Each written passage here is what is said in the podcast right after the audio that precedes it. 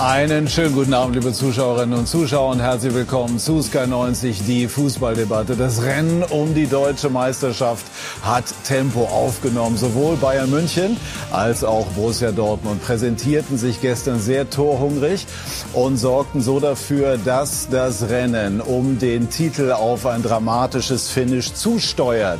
Der BVB muss dabei auf einen Ausrutscher der Bayern hoffen, die sich allerdings jetzt auf der Zielgerade wieder in alter Form zu präsentieren scheinen. Beim 6 zu 0 gegen Schalke fiel vor allem ein alter Bekannter positiv auf.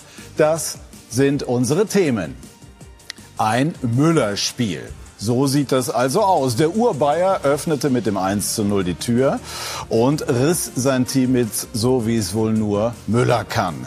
Borussia Dortmund. Der BVB konterte den Sieg der Bayern überzeugend beim 5 zu 2 gegen Gladbach und der dramatische Abstiegskampf spitzt sich immer weiter zu. Bochum ist der Gewinner des Spieltages. Schalke muss sich schütteln. Hertha steht am Abgrund. Und für den VfB Stuttgart wird es auch eng. Das ist die illustre Runde, mit der wir alle anliegenden Themen debattieren wollen. Unser Sky-Experte, der deutsche Rekordnationalspieler Lothar Matthäus, sagt schon seit längerem, Thomas Müller ist der Anführer des FC Bayern. Herzlich willkommen, lieber Lothar. Herzlich willkommen an Steffen Freund, unter anderem zweimal Meister und auch Champions League-Sieger mit Borussia Dortmund. Er glaubt, mit dem Tempo von Malen, End und Adeyemi marschiert der BVB zum Titel. Herzlich willkommen an unseren Sky-Experten Dennis Aogo, aktiv unter anderem beim VfB Stuttgart und auch bei Schalke. Und er glaubt, Schalke wird trotz des 0 zu 6 wieder aufstehen und sich gegen Frankfurt schon ganz anders präsentieren. Und der Sport Sportdirektor vom Borussia Dortmund, Sebastian Kehl, ist auch bei uns zu Gast. Er war beim letzten Titelgewinn des BVB selber noch aktiv und will jetzt auch in seiner Funktion als Sportdirektor eine Meisterschaft einfahren. Herzlich willkommen, Sebastian. Was ist beim BVB passiert? Warum ist die Mannschaft besser in der Lage als früher mit Druck umzugehen, so wie das ja gestern nach der Vorlage der Bayern der Fall war?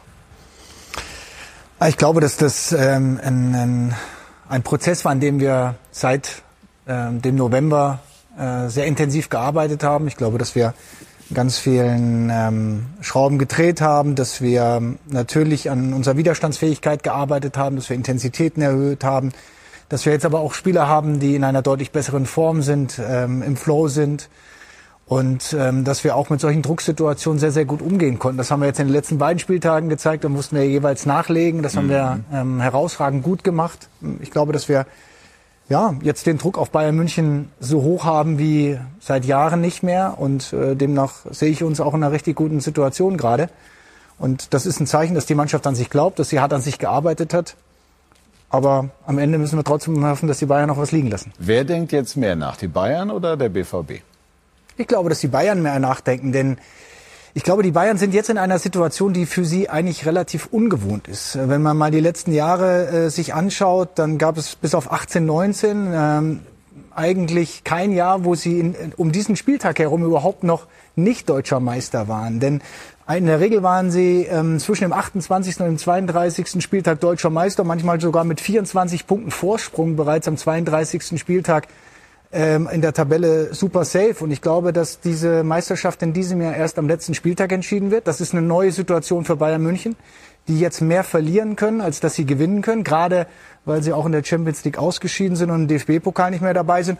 Und deswegen sehe ich unsere Situation als ähm, Jäger sozusagen aktuell eher positiv. Denn ich glaube daran, dass wir beide Spiele gewinnen werden. Und dann werden wir mal sehen, was der FC Bayern macht. Wie schätzen Sie das ein, Dennis? Ich stimme Kommen die Bayern vielleicht sogar ins Grübeln, obwohl gestern ehrlich gesagt der 6 zu 0 Erfolg das nicht unbedingt nahegelegt hat. Nein, aber ich glaube, es liegt ja auf der Hand, dass wir äh, in diesem Jahr ähm, wieder ein Meisterschaftsrennen sehen, wie wir sie lange nicht gesehen haben. Und als Fußballfan, wenn ich mal versuche, ganz neutral zu sein, dann äh, ist es ja was, was wir uns alle gewünscht haben. Ich meine, ähm, man redet auch oft über die Attraktivität der Bundesliga und da hat der Meisterschaftskampf nun mal sehr viel mit zu tun. Und äh, dass es jetzt bis zum Ende so spannend ist, ähm, ist erstmal was Gutes und ich glaube auch, dass die Rollen, wenn man die mal so beurteilen will, dass der FC Bayern mehr unter Druck steht, weil sie einfach in der Regel zu der Zeit schon, schon Meister sind, wie Sebastian das ja auch gesagt hat, und sie sind natürlich auch, sie haben auch sehr viele ja, fast schon Altlasten, die sie über die ganze Saison mitgeschleppt haben, auch wenn sie jetzt gestern ein anderes Gesicht gezeigt haben. Aber ich denke schon, dass die, der, der Druck eher auf, auf äh, Seiten vom FC Bayern ist. Und sie wissen natürlich auch, dass sie gerade nächste Woche ein sehr, sehr schwieriges und richtungsweisendes Spiel vor der Brust haben. Deshalb glaube ich schon, dass die Karten dieses Jahr sehr gut stehen für den BVB. Ach, Sebastian Kehl auch ganz clever, ne? So den Ball mal so ganz vorsichtig in die Hälfte der Bayern rüber zu spielen. Ja, mal sehen, was Lothar gleich sagt. Ja? Ich stelle mich natürlich auch sehr gern auf äh, Sebastians Seite. Nein, weil es einfach auch viele Probleme die ganze Saison beim FC Bayern gab. Ein Trainerwechsel kennt man ja schon aus der Vergangenheit. Aber mit dem neuen Trainer gleich im Pokal raus, gleich in der Champions League raus. Druck ist enorm. Und Borussia Dortmund hat sich gefangen in der Rückrunde. Bärenstark zu Hause, nur eine Niederlage. Ich meine, die Bayern sind auch ungeschlagen zu Hause, aber eben immer wieder mit wackeligen Spielen. Die spielen jetzt noch gegen Leipzig und Köln. Gegen Köln haben sie zu Hause unentschieden gespielt, nur 1-1, kann mich noch gut erinnern. Leipzig ist ein Gegner, wenn die einen guten Tag haben, könnte es eng werden.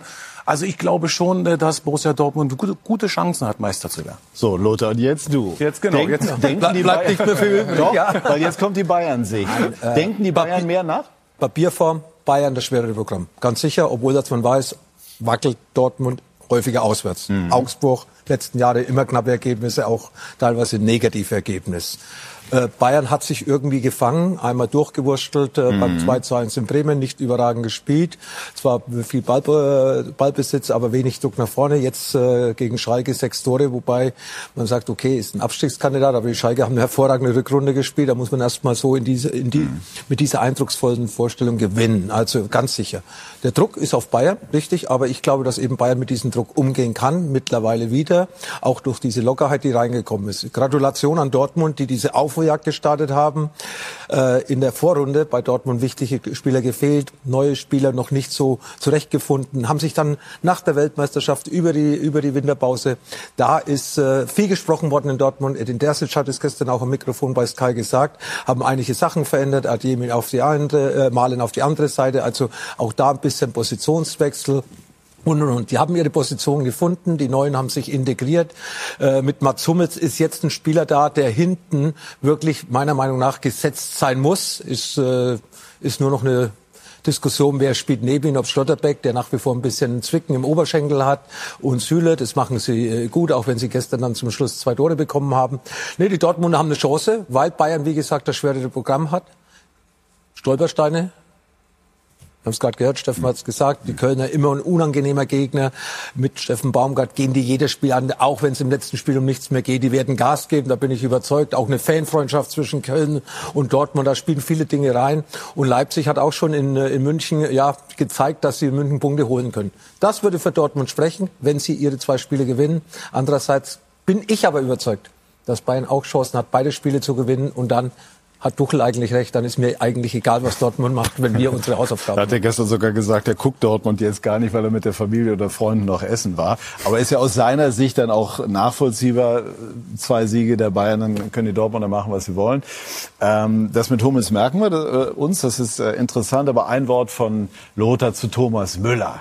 Hast du dich gestern gefreut über seinen Auftritt? Endlich mal wieder von Beginn gespielt. Die Geschichte war fast so gut, um wahr zu sein. Und dann ja, trifft er auf die Art und Weise. Ich sage es ja seit zwei, drei Wochen. Man redet von unsicheren Bayern. Man redet von, äh, von Führungsspielern auf dem Platz. Das ist Thomas Müller. Für mich fast unerklärlich, dass Thomas Tuchel nicht häufiger von Anfang an auf ihn gesetzt hat.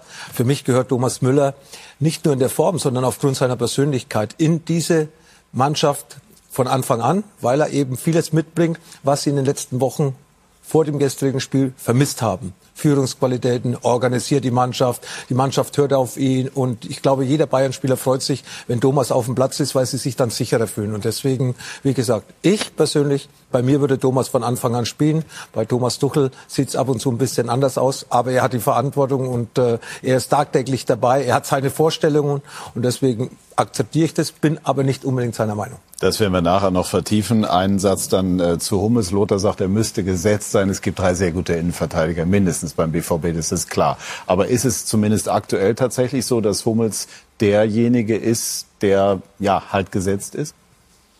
Ja, Mats hat das die letzten Wochen hervorragend gemacht. Nicht äh, nur, weil äh, Nico Schlotterbeck jetzt ausgefallen ist, sondern weil er dann jetzt auch in den letzten Wochen einfach eindrucksvolle Leistung gezeigt hat. Und deswegen gibt's äh, darüber jetzt überhaupt keine Diskussion. Ähm, Wo holt er das her? Wo er das herholt, ja. Er, Mats ist unglaublich ambitioniert. Ähm, er, das hat man auch gestern, wenn man, als das 4-2 gefallen ist, äh, wie, er, wie er auch mit der Mannschaft lebt. Äh, er ist ja dann ausgewechselt worden.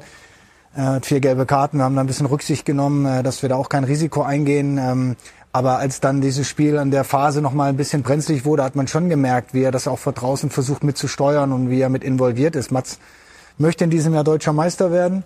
Ähm, er ist ein sehr, sehr wichtiger Spieler für diese Mannschaft, weil er auch von der Hierarchie, von der Führung, über die Lothar gerade auch gesprochen hat, ähm, dieser Mannschaft äh, immer auch etwas gibt und sich diesem Konkurrenzkampf, den wir dort mit Süle und Schlotterbeck haben, auch die ganze Saison sehr, sehr gut gestellt hat. Und deswegen bin ich ähm, als Verantwortlicher in dieser äh, in dieser Direktion ähm, heilfroh, dass wir drei Top-Innenverteidiger haben, dass wir uns da richtig gut verstärkt haben. Und ähm, Erfahrung wird man in den letzten Wochen unglaublich viel brauchen. Denn jetzt geht's wirklich um, um die letzten Prozent und da kann Mats mit seiner Erfahrung, mehrere Titel auch gewonnen, sicherlich einen großen Beitrag leisten. Wie weit sind Sie mit ihm äh, im Hinblick auf den Vertrag über die Saison hinaus? Wir sind da auch in sehr guten Gesprächen. Ich habe heute noch nichts zu verkünden. Äh, das äh, werden wir uns noch ein bisschen aufheben müssen. Aber ähm, ich habe mit Mats äh, natürlich fast jede Woche ein ausführliches Gespräch, auch in dieser Woche.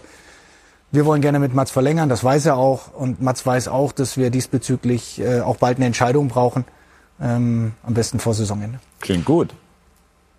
Ich bin auch positiv äh, darüber, aber am Ende muss natürlich Mats auch für sich entscheiden, ähm, wie er, und er ist jetzt 34 Jahre alt, wie er für sich so die nächsten Jahre plant. Da hängen einige Themen dran. Das ist ein ganz normaler Prozess, in dem er sich gerade befindet. Aber ich merke, dass Mats unglaublich hungrig ist.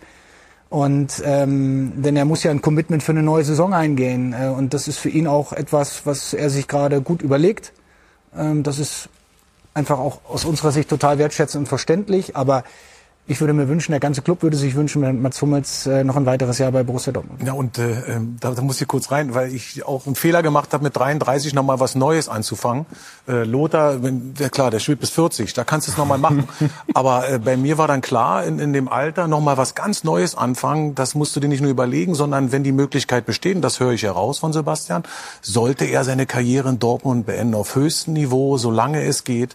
Und nochmal versuchen, genauso bei Thomas Müller, nochmal jetzt zum Beispiel Premier League oder ähm, anderen deutschen Verein. Das ist ein Riesendruck in diesem Alter und dann eben auch mit diesen vielen Spielen. Du wirst ja eben in, in eine Situation kommen, wo du es nicht mehr, auch physisch nicht mehr schaffst dass du dann in Dortmund natürlich problemlos mal eine Woche, zwei Wochen aussetzen kannst, dann verletzt sich ein Innenverteidiger, ist er wieder da. Also ich würde ihm das total ans Herz legen, weil ich habe den Fehler gemacht, bin dann nochmal nach Kaiserslautern und das war dann einfach äh, nicht richtig, weil du einfach nicht mehr in der Lage bist, nochmal ganz neu anzufangen. Ja, ich glaube vor allem in der Form, da, da ist er kein äh, ein Ergänzungsspieler. Er ist ja für mich zurzeit in der Form, wie er in den letzten Wochen gespielt hat. Und ich habe ihn zwei oder dreimal live gesehen. Er war immer überragend, sowohl in der Defensive als auch im Aufbau nach vorne. Und bei Standardsituationen ist er ja auch noch äh, gefährlich. Dann kann er auch die Mannschaft führen. Äh, das Standing hat er und natürlich auch so ein bisschen den Kontakt zu den Boston bei, bei, bei Dortmund ist ja auch wichtig, wenn da einer auch mal so ein bisschen für die Mannschaft vorsprechen kann. Also ich glaube, dass man Zummels äh, sich selbst und Borussia Dortmund einen Riesengefallen machen würde, wenn er äh, ja, ich habe es ja rausgehört. Das ist ja schon eine Einigung irgendwo. aber die Tendenz, Nein, die Tendenz bestätigt nicht, aber es hört sich gut an. Hört sich, hört sich gut an und klar ist auch, drei Innenverteidiger der Güteklasse braucht man natürlich, wenn man eben ganz ambitionierte Ziele realisieren will, wie beispielsweise die deutsche Meisterschaft. Schauen wir mal gerade auf das, was der BVB gestern abgeliefert hat. Ausgangssituation war nicht so leicht. Bayern haben vorgelegt, Borussia musste nachziehen und das gelang Sven Schröter eindrucksvoll. Borussia Dortmund schlägt Mönchengladbach und bleibt dran an den Bayern im Kampf um die Meisterschaft. Fünfte Minute, ganz frühe Führung für den BVB. Malen nach dem abgefälschten Schuss von Aller. Dann Neuhaus gegen Aller, elf Meter. 18. Minute, Bellingham mit ein bisschen Glück. Das 2 zu 0. Und die Dortmunder legten noch einen drauf. 20. Minute. Aller, ein Traumtor mit der Hacke nach Vorarbeit von Malen. Und nochmal Aller. 32. wieder Vorlage Malen. In der zweiten Halbzeit dann die andere Borussia nach Foul von Rena gegen Benzebaini. Der Gefaulte selbst. 4 zu 1, 75. Minute. Und damit nicht genug. 85. Minute der eingewechselte Stindel. 4 zu 2. Es wurde aber nicht mehr spannend. In der Nachspielzeit noch das 5 zu 2 durch Rena. Dortmund träumt weiter von der Meisterschaft. Ich habe eigentlich immer was zu meckern, selbst wenn wir dann heute nicht die zwei Gegentore kassiert hätten. Das hat man, glaube ich, auch in der ersten Halbzeit gespielt. Wir haben auch in der, in der Halbzeitpause ein paar Dinge schon angesprochen. Ähm, ja, die zweite Halbzeit, da gab es dann ähm, schon das eine oder andere zu meckern. Aber äh, man darf auch nicht vergessen, dass wir heute wirklich auch in der ersten Halbzeit wieder ein richtig, richtig gutes Heimspiel gezeigt haben. Und deshalb, ähm, wir finden da immer den richtigen Mix zwischen, zwischen Lob, ähm, wenn, wenn alle auf uns draufhauen und dann halt auch mal ein bisschen Kritik, wenn uns alle loben. Welchen Eindruck, Dennis Aogo, macht Edin Terzic auf Sie? Einen sehr guten. Ähm, ich finde, er wirkt sehr klar. Er weiß, was er tut. Ähm, auch in den letzten Wochen ist er nicht zu euphorisch geworden. Äh, nach bestimmten Spielen hat das immer sehr klar und deutlich eingeordnet. Deshalb auf mich macht er, macht er einen guten Eindruck. Und hat er sich entwickelt? Ja, es scheint so. Ich meine, wir saßen hier ja schon oft in der Runde äh, in dieser Saison und haben auch oft äh, negativ über, über den BVB gesprochen auch über Terzic. Ja, ähm, ob das noch, kritisch. nein, aber ja, ob das zumindest noch, kritisch. Ähm, ob, ob er nicht auch irgendwie mal in der Kritik stehen sollte. Ähm, aber die Rückrunde gibt ihm recht, der Erfolg gibt ihm recht und deshalb ähm, glaube ich, hat er einen großen Teil auch dazu beizutragen, dass der BVB in der Situation ist, in der er ist. Aber das ist ja Sebastian hier. Das interessiert mich ja auch mal, ne? dieses Gefühl, Trainer, Sportdirektor. Er muss sich entwickeln, ist einer der jüngeren Trainer. Bis zur äh, WM waren sie auf Platz 7, glaube ich, mit wie viel Punkten Rückstand äh, auf Bayern München, dann ist ja was passiert. Inwieweit gab es da viele Diskussionen zu zweit, weil der Trainer natürlich immer wachsen muss. Wenn wir mal an Nagelsmann jetzt denken, bei Bayern, Frage, wie schwer das ist für einen Trainer mit wenig Erfahrung, dann so einen großen Verein auch zu führen sportlich. Ist ja bei den Bayern durchaus auch diskutiert worden, ob Nagelsmann mehr sozusagen Coaching gebraucht hätte, ohne dass wir jetzt unmittelbar den Vergleich anstellen. Aber wie begleiten Sie Edin Terzic? Na, wir, wir kennen uns ja jetzt aus verschiedenen Rollen schon sehr, sehr viele Jahre. Ähm, Edin war Co-Trainer, war technischer Direktor, war dann äh, davor noch mal kurz Cheftrainer, äh, mal kurz den DFB-Pokal gewonnen äh, sagen, in diesem Club. Äh, leider ja. ohne Zuschauer für ihn, aber hat dort schon mal eine Duftmarke gesetzt. Dann ist er eine andere Rolle gegangen ähm, und ist jetzt seit diesem Jahr Cheftrainer. Ähm, wir hatten auch einen Umbruch in diesem Jahr. Äh, Lothar hat es vorhin auch schon mal, äh, glaube ich, angedeutet, ähm, dass wir ähm, natürlich auch durch viele Wechsel, äh, wir haben, wir haben Haaland verloren, wir haben dann äh, mit äh, Sebastian Haller einen, einen Top-Stürmer verpflichtet. Wir hatten dann die Krebsgeschichte. Wir haben einige Spieler neu dazugeholt, die Anlaufschwierigkeiten hatten. Mhm. Wir hatten einen neuen Trainer auf dieser Position, auch ein paar Trainerwechsel jetzt zuletzt, was eigentlich auch unüblich für Borussia Dortmund äh, ist. Und Daher hat Edin ein bisschen Zeit gebraucht. Dann war diese Vorrunde bis zum November, von der du gerade gesprochen hast, Steffen, äh, alles andere als zufriedenstellend, sehr viel Kritik, auch berechtigterweise, ähm, die Mannschaft noch nicht wirklich da, wo wir sie ähm, auch sehen wollten. Und dann haben wir schon an vielen Stellschrauben gedreht. Und natürlich ist der Trainer immer die, die wichtigste Person und er ist unglaublich ähm, Wo habt ihr angesetzt? ambitioniert. Ähm, wir haben natürlich erstmal die Dinge gemeinsam analysiert. Ähm, wir haben uns sehr viele Gedanken darüber gemacht, ähm, ähm, wo können wir konkret anfassen. Wir haben priorisiert und dann haben wir, ähm, hat er natürlich vor allem auch im, im Training äh, neue Ansätze gewählt, dass wir mehr Kompaktheit bekommen, dass wir ähm, an Standardsituationen gearbeitet haben. Wir haben an, an, an Offensivabläufen gearbeitet. Wir haben ähm, aber dann auch Spieler zurückbekommen und sie in eine viel bessere Form gebracht. Mhm. Und dann ist es für einen Trainer natürlich auch einfacher, wenn der komplette Kader wieder zur Verfügung steht. Deswegen Sebastian Haller war dann wieder zurück. Unser Spiel hat eine ganz andere Statik bekommen. Adeyemi und Malen sind dann in der Rückrunde auch richtig in Form gekommen und das hat er sehr sehr gut moderiert ähm, ähm, und er hat über diesen über diese Rückserie hinweg einfach auch eine, eine persönlich große Entwicklung genommen. Wir mussten die Themen rund um Marco Reus moderieren, hat unangenehme Entscheidungen treffen müssen. Wir haben im Moment 26 Mann im, im Training. Das ist für einen Trainer auch nicht einfach, vielen Spielern zu sagen, erstens nicht im Kader, zweitens nicht mal im Training. Darf ich mal ganz ähm, kurz dazwischen eine These aufstellen? Ich habe ihn häufig interviewt und ich habe den Eindruck, dass es ihn wirklich persönlich gewohnt hat, wenn so Punktverluste wie in Stuttgart beispielsweise passiert sind, hat er sozusagen seinen Ehrgeiz auch auf die Mannschaft übertragen? Ja, das spürt die Mannschaft jeden Tag. Er ist sehr konsequent, er ist sehr ehrlich in seiner Ansprache auch und sehr offen. Und nochmal, das ist auch ein Prozess gewesen in diesem ganzen Jahr. Und wir haben aus Dingen gelernt. Wir wollten nicht wieder in alte Muster verfallen. Wir haben sehr stark an Konstanz gearbeitet. Und ich glaube, das, was die Mannschaft in den letzten Monaten gezeigt hat, war wirklich herausragend, äh, dass wir uns überhaupt in die Situation gebracht haben, wieder an diesem Spieltag jetzt noch um die deutsche Meisterschaft mitzuspielen. Das hätte uns im November ähm, überhaupt keiner zugetraut. Und Wann habt ihr denn intern davon gesprochen, Meister werden zu können? Ja, wir haben das, man, man, ja, also ich glaube, öffentlich haben wir es gemacht nach dem Stuttgart-Spiel. Mhm. Aber natürlich ist das Thema Meisterschaft bei Borussia Dortmund von Grund auf eins. Nur im November, muss ich ehrlich sagen, als wir auf Platz 6 standen, war es kein Thema. Also da hatten wir natürlich auch mit anderen Dingen zu kämpfen und da war die Champions League-Qualifikation erstmal das wichtigste Ziel. Aber uns war immer klar, wenn wir ähm, äh, den einen oder anderen Spieler zurückbekommen, wenn auch einige Spieler wieder richtig in Form geraten, dann hat diese Mannschaft eine hohe Qualität. Und das zeigt sie in den letzten Wochen. Wir sind, glaube ich, die ähm, die torstärkste äh, ähm, Mannschaft in ganz Europa äh, seit 2023, äh, die erfolgreichste Mannschaft in ganz Europa seit 2023. Also wir brechen Rekorde um Rekorde in diesem Jahr. Und das ist auch eine Entwicklung, die Edi natürlich maßgeblich vorangetrieben hat. Ganz kurz vielleicht noch einmal nachgefragt zu ihm. Hat ihm schon in der Phase, als es kritisch zu werden drohte, vor der langen Winterpause geholfen, dass er ein BVB-Junge ist?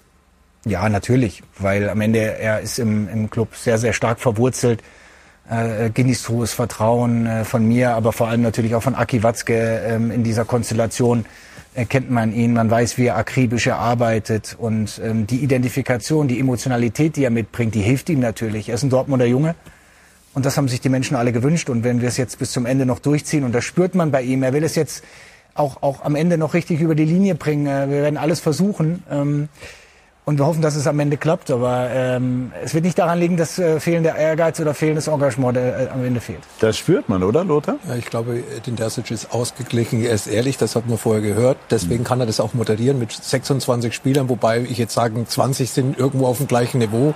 Er hat ja schon Schwierigkeiten, einen aus dem Kader zu streichen und auf die Tribüne zu setzen. Der Hut, glaube ich, war gestern auf der Tribüne gesessen, hat, wie er gespielt hat, vor vier, fünf Wochen riesig gespielt und jetzt sitzt er auf einmal auf der Tribüne, weil Spieler zurückgekommen sind. Das ist natürlich das, das Beste, was einem Trainer passieren kann, wenn ihn praktisch der ganze Kader zur Verfügung steht, steht, dass er Druck machen kann von außen her, von der Bank, schaut sich um, hat einen Marco Reus außen sitzen, der natürlich auf Julian Brandt Druck machen kann. Julian Brandt und Emre Can haben wir ganz vergessen, die spielen ja 2023 eine, äh, seitdem eine Riesensaison, spielen auf ihren Positionen, wo sie ihren Stärken haben. Emre Can ist noch vor einem halben Jahr mal Rechtsverteidiger, mal Innenverteidiger, mal Nummer 6. Ich glaube, wir haben alle gespielt. Wir wollten nicht jede Woche eine andere Position spielen. Wir wissen, wo wir unsere Stärken haben alle eigentlich in der Defensive, wir vier. Ne? Drei im zentralen Mittelfeld, so ein bisschen Abräumer vor der Abwehr und Spielgestalter. Dennis auf der Außenverteidigerposition. Auf einmal soll er Innenverteidiger spielen oder ich äh, Linksverteidiger. Das geht nicht. Und ich glaube, Edin Dersic hat für diese Spiele ihre Position gefunden. Positionen, vorne habe ich vorhin gesagt, Adjemi spielt jetzt auf Linie einmal auf runter, der anderen ne? Seite, ja. Marlen, Marlen auf der Adjemi-Seite mhm. und so weiter. Das sind halt Veränderungen, die die, die gewirkt haben. Und natürlich Haller zurückgekommen, großer Mittelstürmer, Zielspieler, Wandspieler, wie man so schön sagt. Und ich glaube, jetzt passt alles zusammen. Kobel ist dann jetzt auch wieder zurückgekommen. Nach dem Patzer gegen Bayern München habe ich sehr viele Weltklasse-Paraden von ihm gesehen. Und was steht unten drunter? Erfolg. Und den Erfolg hat Borussia Dortmund mit einer ganz interessanten Spielweise, attraktiven Spielweise. Und deswegen schießen sie auch so viele Tore. Wie wird Marco Reus nach deiner Einschätzung, Steffen, auf Strecke mit einer Rolle umgehen, die er im Moment einnimmt, nämlich im Regelfall von der Bank zu kommen? Ich glaube, das ist eigentlich der größte Erfolg auch von Edin Terzic und von Sebastian, das mit Mats Hummels und Marco Reus so hinzubekommen. Ich behaupte jetzt einfach mal, Mats Hummels wird auch noch verlängern diese in der Hierarchie ganz oben stehenden Persönlichkeiten, wenn die in den Raum reinkommen, da ist der Trainer gefordert, der Sportdirektor und gleichzeitig musst du jetzt vom Gehalt her, das weiß ich aus eigener Erfahrung, ganz viele Einbußen hinnehmen und dann aber sagen, ich lasse dann lieber Saudi-Arabien das goldene Schwert weg oder ich gehe dann eben nicht noch nach China und kriege da noch mal riesige Summen. Das ist die eigentliche Kunst und ich glaube, beide kriegen das da sehr gut hin. Und dann hast du natürlich zwei Köpfe, die in der Kabine dafür sorgen, dass es funktioniert. Ich glaube, dass das eine große Rolle spielt, dass sie bereit sind, beide das so hinzubekommen. Und wenn ich Marco Reus bei der Vertragsunterschrift gesehen habe, hat er sich von Herzen gefreut, äh, für Borussia weiterzuspielen und dort seine Karriere auch zu beenden. Und das muss man auch aus meiner Sicht mit Mats noch schaffen, weil dann hast du ein Korsett, eine Basis und das hilft am Ende dem Trainer. Aber das zu managen, ist nicht einfach. Das äh, muss ich schon mal äh, ganz klar sagen. Ich finde es, glaube ich, insgesamt beeindruckend, wie ihr das gemacht habt, weil wir saßen ja hier schon oft und wir haben nie gezweifelt über die individuelle Qualität der Mannschaft. Es ging ja ganz viel über Konstanz.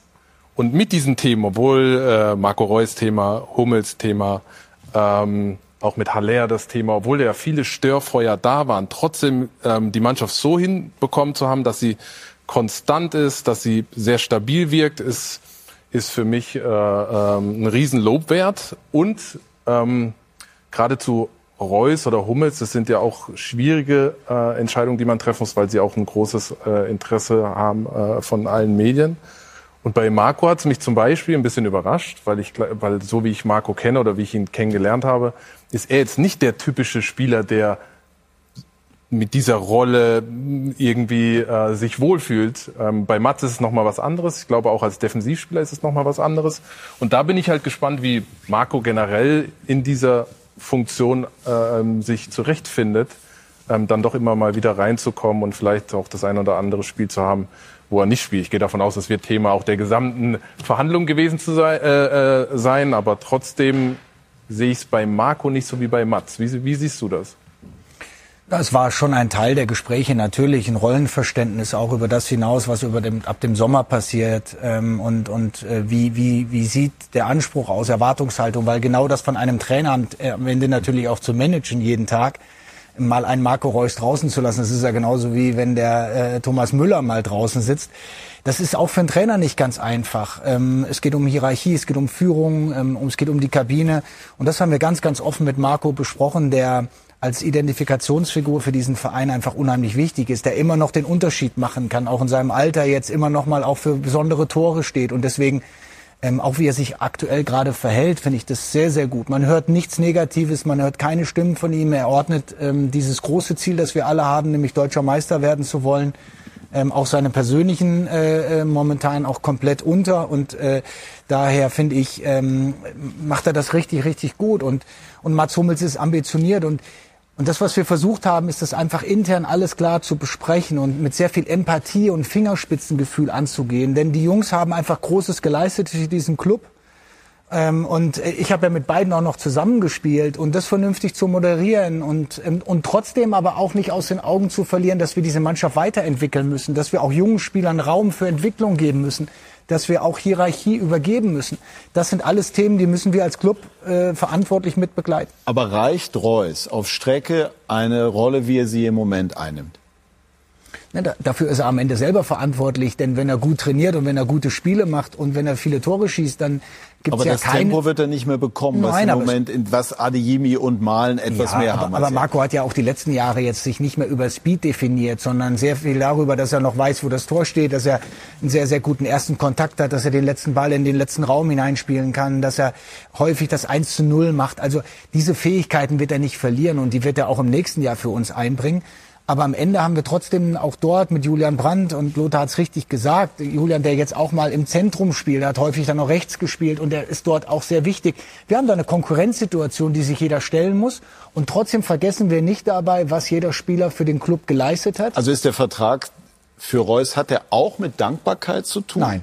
Nein, also Dankbarkeit gibt es im Fußball sowieso keine. Aber er hat schon damit zu tun, dass wir ihn als Identifikationsfigur sehr wertschätzen dass er weiterhin für uns ein wichtiger Baustein ist äh, in, in, in, in der Weiterentwicklung unserer Mannschaft, dass er einen großen Erfahrungsschatz mitbringt und dass er auch sportlich noch einen Unterschied machen kann. Äh, Geschenke werden keine verteilt. Haben Sie schon eine Idee, welche Rolle er einnehmen könnte nach der Karriere? Ich meine, Reus steht für den BVB wie kaum ein anderer. Ich glaube, Marco will sich damit noch nicht beschäftigen und unser Thema ist es ehrlich gesagt aktuell auch nicht. Wir wollten ähm, die Personalie Reus jetzt klären, um einfach auch Ruhe hineinzubekommen in dieses Themenfeld. Und ähm, jetzt konzentrieren wir uns erstmal auf die Meisterschaft. Und dann wird man sehen, was in der nächsten Saison passiert. Wir wissen alle, im Fußball geht es manchmal sehr, sehr schnell.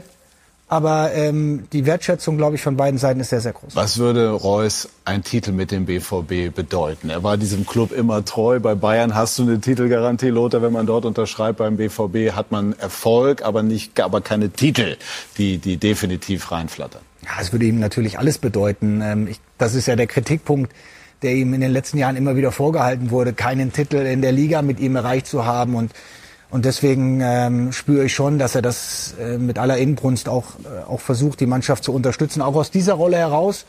Ähm, ich würde es mir für ihn persönlich wünschen, aber natürlich auch für alle anderen. Ruhe war gerade ein interessantes Wort. Und der Name Bellingham, der sorgt ja auch nicht für Ruhe, wie Müller bei Bayern München nicht für Ruhe sorgt, ist ja ein aktuelles Thema. Wie sieht's damit aus?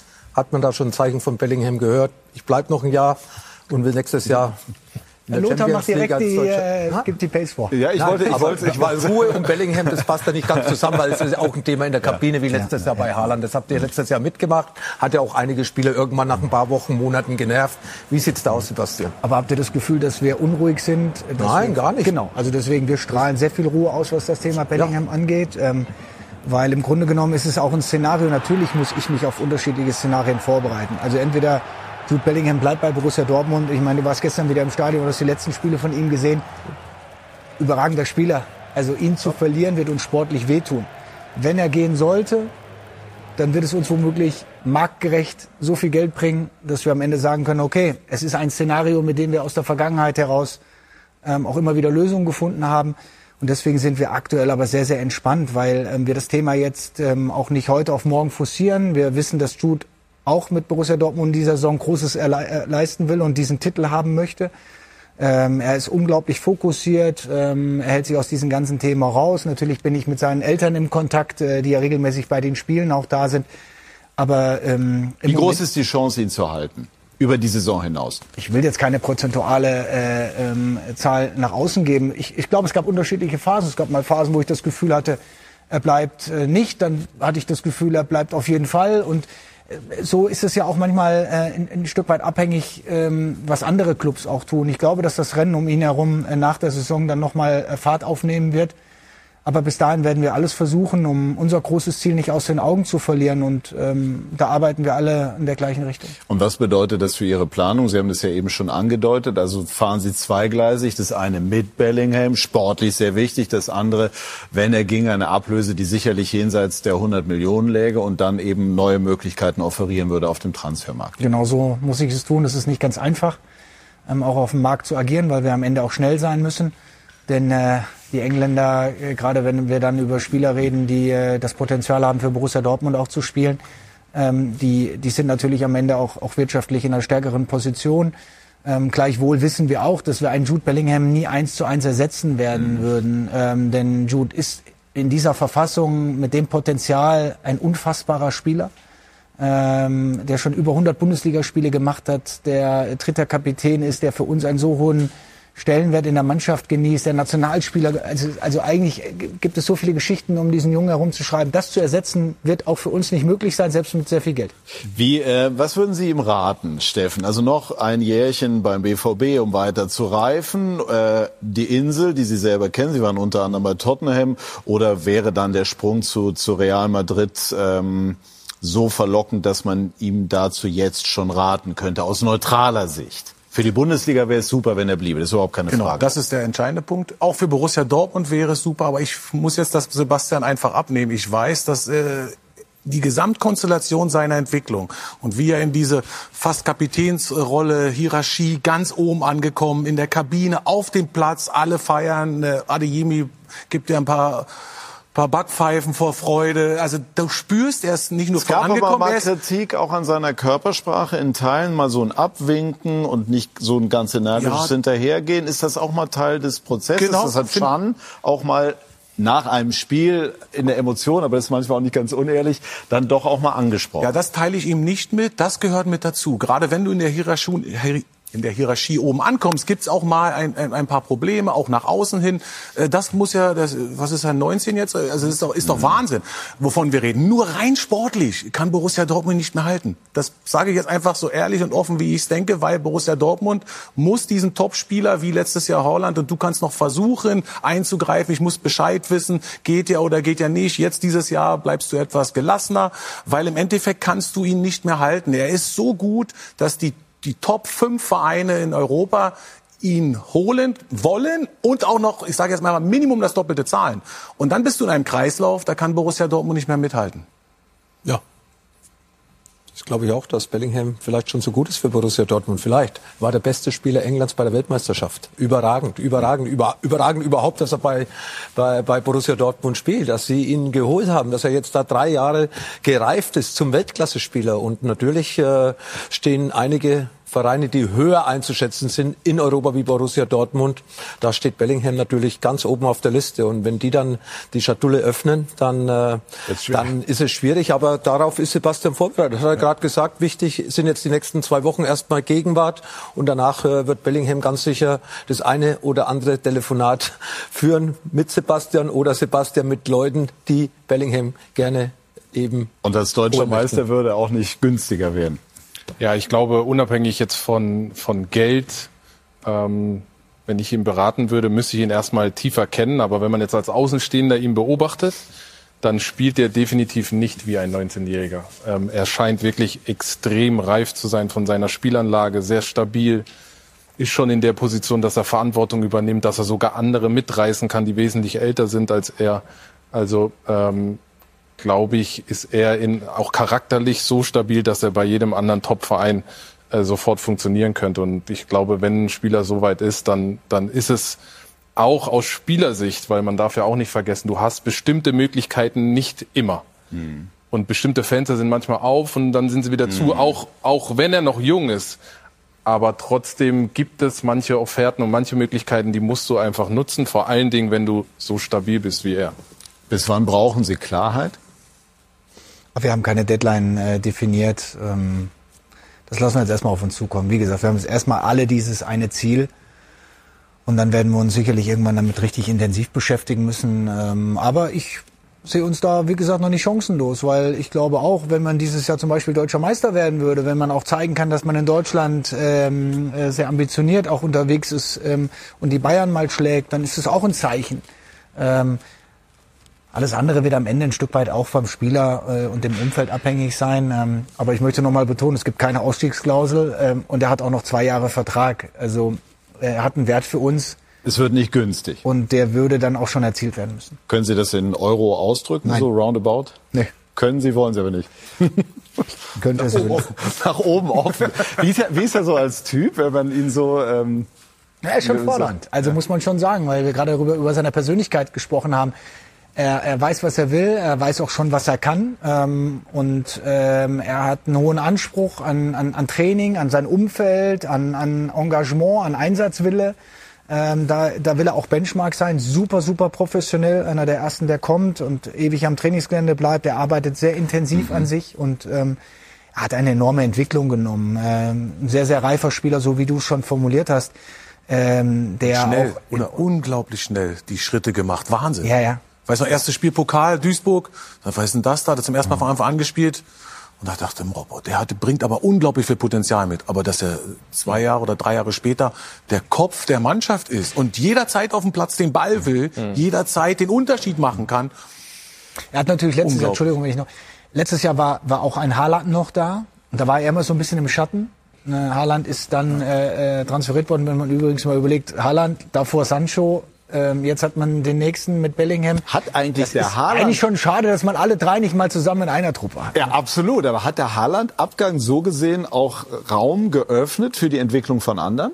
Ja, auf jeden Fall. Weil Erling äh, mit seiner Torquote natürlich für uns überragend war. Aber ein Stück weit auch ähm, Entwicklung ähm, und Verteilen von Toren und Torchancen äh, ein Stück weit dann ähm, äh, ja in der Ausprägung nicht möglich war. Und jetzt hatten wir gesehen, wir haben es sehr sehr breit äh, äh, veranlagt. Malen kommt, Adieni kommt, äh, Julian Brandt hat eine andere Entwicklung genommen. Und wir verteilen unsere Tore jetzt auf mehr Spieler, was uns auch ein Stück weit unberechenbarer macht. Und wonach wird, ich denke, das interessiert die Zuschauer auch, wonach bemisst man jetzt die Zahl für einen Spieler Bellingham? Wo, wo, wo, wo wird da angesetzt? Was sind Vergleichsbeispiele? Ähm, man kann ja nicht einfach sagen, ja, okay, 100 Millionen hört sich, hört sich super rund an, ähm, das fordern wir jetzt mal. Wonach bemisst sich dieser Preis? Ja, wir versuchen das natürlich schon äh, marktgerecht einzuordnen und da gibt es Transfers in ähnlicher Größenordnung. Es gibt Potenzial, es gibt Vertragslaufzeiten. Ähm, äh, es ähm, gibt unterschiedliche Parameter, die wir an den Tag legen. Gewürfelt wird nicht. Aber am Ende muss man natürlich trotzdem sagen, ähm, der Markt wird natürlich am Ende auch ein Stück weit äh, diesen Preis auch mitbestimmen. Äh, umso mehr Player man im Spiel hat, umso teurer kann es gegebenenfalls werden. Im letzten Jahr äh, war es bei Haaland eine andere Situation, wenn einer eine Ausstiegsklausel hat oder nur ein Club im Rennen ist.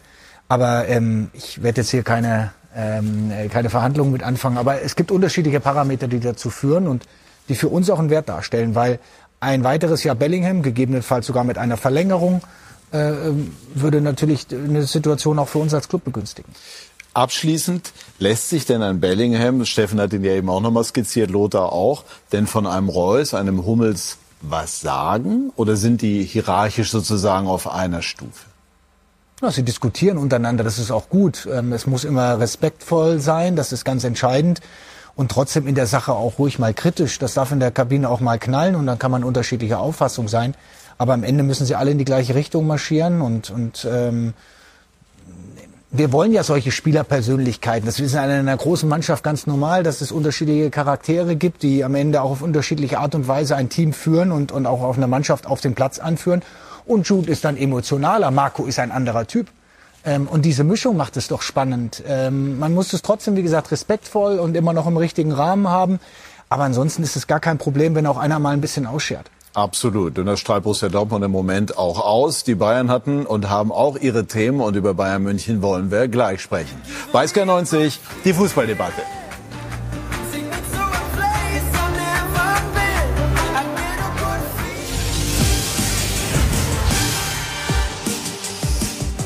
Wir sind zurück bei SK90, die Fußballdebatte, sprechen über Bayern München. Die Bayern haben sich in den vergangenen Wochen nicht immer leicht getan, aber gestern gegen Schalke hat man gemerkt, dass die Resultate, die zuletzt eingefahren wurden, jetzt auch langsam aber sicher dazu führen, dass auch eine gewisse Souveränität, eine Dominanz äh, zurückkehrt und ein Spieler gestern in der Startformation stand, über den wir zuletzt sehr häufig und intensiv diskutiert haben. Es war Vinko Bicanic gestern ein Müller-Spiel.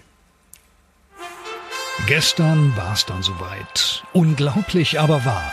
Der Tag ist da. Müller spielt. Machen wir den Haken hinter uns. Sie erklären uns einmal, warum haben Sie sich für ihn in der Startelf entschieden? Ja, der Druck von euch wurde so groß, dass er spielen musste. Ein Müller-Spiel.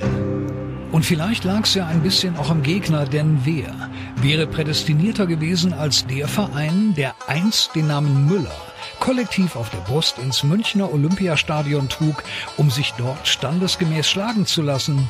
Richtig, nur der S04. Der gestern ganz Entscheidendes vermissen lässt. Müllerspiel hin, Müllerspiel her. Wo ich am meisten äh, ein bisschen ja, Magenschmerzen habe ähm, heute nach dem Spiel ist, äh, dass Bayern einfach aggressiver war. Und ähm, das, das haben wir einfach nicht gut auf die Reihe bekommen und äh, waren zu ehrfurchtig in der ersten Halbzeit. Stimmt.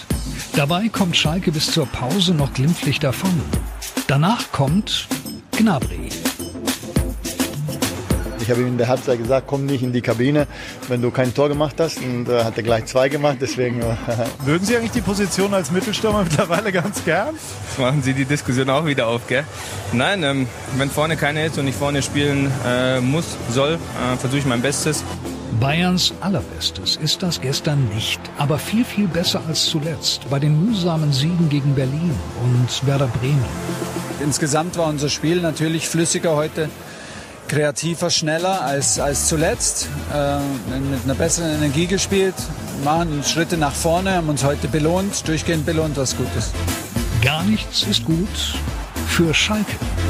Es ist natürlich ein, ein Rückschlag, aber ähm, ja, wir lassen uns davon nicht unterkriegen. Wir hatten schon viele Rückschläge, auch jetzt in der Rückrunde schon und ähm, ja, haben jedes Mal wieder gezeigt, dass wir aufstehen können. Bei den Bayern ist für den Moment alles wieder gut. Es redet auch keiner mehr von angeblichen Abschiedsgedanken der Institution Thomas Müller, obwohl es dazu durchaus noch etwas zu sagen gäbe. Wo es ein bisschen kritisch wurde, aus meiner Sicht ist, äh, wenn dann so geschrieben und gesprochen wird, als ob das äh, meine Meinung ist und als ob man was weiß, dass ich irgendwelche Gedanken hätte. Also das äh, muss ich ins Phantasialand schieben, ganz ehrlich. Äh, ich äh, habe noch ein Jahr Vertrag bei Bayern. Äh, mein Herz ist äh, rot, gut, ist von jedem rot, ne? aber meins vielleicht noch ein bisschen roter. Ohne allzu rot zu werden, dürfen die Bayern sich nach dem 6 zu 0 weiterhin als Titelfavorit sehen. Ja, wir wissen, wir müssen jedes Spiel gewinnen. Wir konzentrieren auf, äh, uns auf uns selber. Egal was Dortmund macht, wir sind vorne. Wenn wir unsere Spiele gewinnen, äh, alte Leier, sind wir Meister. Jedes Spiel gewinnen, sagt Serge Gnabry. Es sind noch zwei. Es sind womöglich Müller-Spiele. Und wenn es zwei Siege gibt, dann wird es am Ende vielleicht auch noch eine fast ganz normale Bayern-Saison. So, wir lernen, irgendwie ist jedes Spiel ein Müller-Spiel. Gestern erzielt er gegen Schalke seinen 144. Treffer in der Bundesliga. 18. Rang in der ewigen Torschützenliste, gemeinsam mit Kiesling der früher viele Jahre für Bayer Leverkusen traf. Und dann, das ist die Zahl, finde ich überhaupt, stand bei 18 der 19 Pflichtspieltore unter Thomas Tuchel auf dem Feld. Und ähm, immer wenn er traf, gewannen die Bayern. Das sind Werte. Haben Sie sich mit ihm beschäftigt, Sebastian? War ja jetzt auch Aber nicht, dass Thomas Müller zum FC, äh, zu Borussia Dortmund wechseln würde. Ähm, aber wenn ich die Statistik ja. sehe, vielleicht soll er ihn am Wochenende mal draußen lassen. ja, das ist sehr gut für den BVB. Ja, gut. Nein, wir, wir, mit leichter Hand. Wir wollen jetzt hier die Diskussion, nein, das ist schon klar, ein kleiner, kleiner Schmunzler ist erlaubt. Ähm, aber welchen sozusagen inneren Zusammenhang gibt es denn dann dazwischen, dass Müller von Beginn an aufgelaufen ist und die Bayern dann doch so gespielt haben? Da bin ich erstmal komplett bei Lothar. Also ich habe von Anfang an nicht verstanden, dass Thomas Tuchel ihn weglässt. Weil ich auch seit sieben Jahren die Bayern oft kommentiere. Auch nicht punktuell? Egal. Weil noch ist Thomas Müller derjenige, der das im zentralen Bereich regelt. Wie verteidigt wird, wann, wo attackiert wird. Und er ist derjenige, der in der Hierarchie nicht nur ganz oben ist. Und wir diskutieren gerade, was ein Bellingham alles schaffen kann von unten, wenn andere ihm helfen. Thomas kann helfen, beim FC Bayern München eben diese Hierarchie auch zu füllen mit anderen, die nachkommen. Aber noch ist er doch überhaupt gar nicht wegzudenken. Da bin ich mal gespannt, ob einer anderer Meinung ist hier. Für mich ist er nicht wegzudenken. Und vor allem, wenn er vorne einen Mittelstürmer hat, das ist ja seine Lieblingsposition. Vorne muss einer spielen, wie Lewandowski über Jahre. Gnabry spielt vorne, schießt Tore, Müller schießt Tore und Musiala und Müller verstehen sich auch gut. Also, und er führt. Er führt, was Steffen gerade gesagt hat. Er inszeniert das Gegenpressing. Er organisiert die Mitspieler, in welcher Position sie hinten nachschieben müssen. Kimmich alleine ist überfordert. Alle anderen sind sehr gute Spieler. Aber Führungsspieler, ein Coman, ein Sané, ein Gnabry, Führungsspieler, der die anderen unterstützt und hilft. Das können die nicht. Die sind mit sich selbst beschäftigt. Und deswegen würde für mich auch Müller immer von Anfang an spielen. Auch und bei einem Spiel wie zum Beispiel bei City. Ja, auch bei City, ja.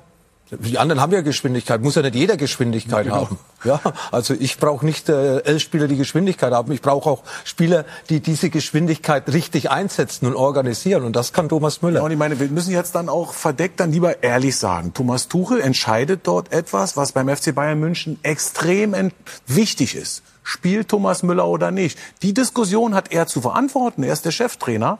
Und wenn er dann aber äh, Thomas Müller nicht bringt, dann musst du schon erfolgreich sein. Also beim FC Bayern gibt es da keinen Zwischenweg oder da ist schwarz oder weiß. Entweder du bist erfolgreich ohne Thomas Müller, ansonsten muss er spielen. Und so nah liegt das auch beieinander. Das hat er über Jahre sich verdient, Thomas.